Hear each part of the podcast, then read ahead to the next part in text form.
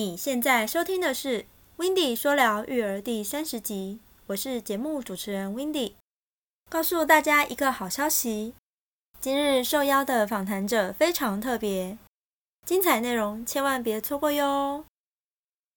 今日邀请到《w i n d y 说聊育儿》网站的幕后创作者 w i n d y 在前几日突然收到观众来信，说想更认识 w i n d y 以及有提问一些问题，刚好借此录一集关于 w i n d y 的 Podcast，让大家更加了解 w i n d y 首先，先请 w i n d y 做个简单的自我介绍。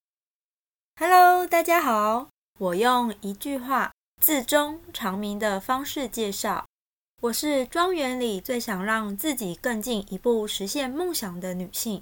本名庄静怡，英文名 w i n d y 高中和大学都毕业于幼儿保育系，简称幼保系。自从出社会后，我就到托婴中心工作，前后共待了两家托婴中心。经过一日日的陪伴、照顾孩子，逐渐的发现自己特别喜欢与年纪小的孩子相处，尤其是零到三岁的年龄层。就这样做了快六年的时间，热忱不减。在社会上打滚多年的我，常常想：现在的生活真的是我想要的吗？可能现在会觉得过得很安逸，但我了解我自己，我是一位很喜欢学习的人。我不想一直原地踏步，反而想让自己学习更多，体会更多不同层面的事物。最主要是我很清楚我自己想要的是什么。我告诉我自己。虽然已经做了快六年的托音老师，但内心总有个声音一直鼓励我，要跳脱现在的舒适圈，做自己更想做的事，成为自己的老板。但我也很感谢有个良好的环境，让我持续工作了接近快六年的时光。然而中间当然也有所谓的迷惘与低潮期，但这都不是太大的问题，只要好好的去厘清问题所在。与适当的抒发，相对的，自然而然就能破除这难解的魔咒。我认为，我在这些年的青春都没有白费，因为我每天都过得相当充实，而这些都是滋养我成长的养分，促使我一点一点的茁壮。也因为有了这些年的工作经验，才能造就不一样的我。真的由衷感谢。在我的认知中，我还有个远大的目标。那就是当个成功的人。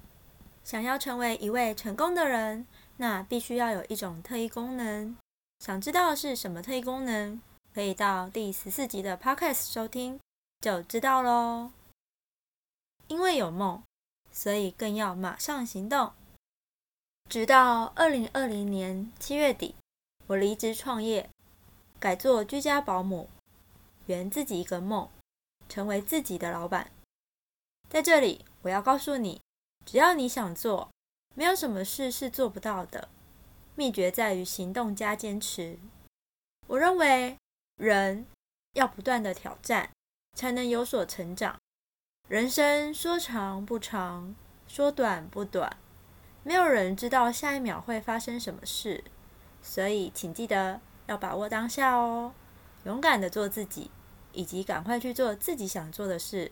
不要让自己留下任何遗憾。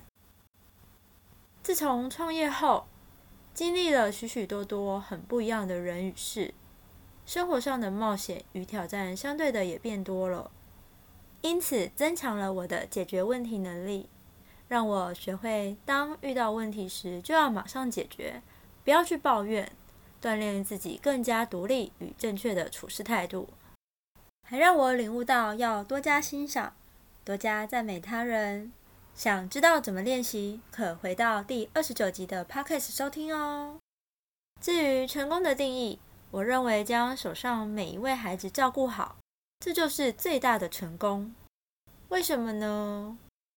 我可以告诉你，因为照顾好一位孩子，等同于照顾好一个家庭，这个责任、这个使命非常重大。也就是为什么我在第五集的 podcast 会提到，这是一份敬佩又神圣的事业啊！如果你感兴趣，也欢迎回到第五集的 Podcast 收听哦。以下是观众来信提问的问题，总共有三题。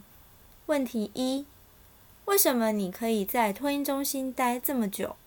这是需要具备哪些特质呢？我认为这个问题问得很好，因为很多前同事也曾经问过我。其实答案很简单，那就是我是发自内心、真心的爱这些孩子们。喜欢和孩子朝夕相处，陪伴孩子健康长大。至于特质的部分吗，真的很需要无止境的耐心与爱心，还要具有敏锐的观察力和勤奋又善良的心。最最重要的是，喜欢与孩子互动。因为如果连这一点都没有，那其他特质也就更不用说了。问题二。请问你有后悔自己所选的事业吗？后悔，这倒没有，反而会觉得，既然是自己所选，那就用心尽力的去做，一点也不后悔。因为能和小小孩们相处在一个空间，这让我感觉到无比快乐。问题三，请问如果有两个选择让你选？你会选择哪一个呢？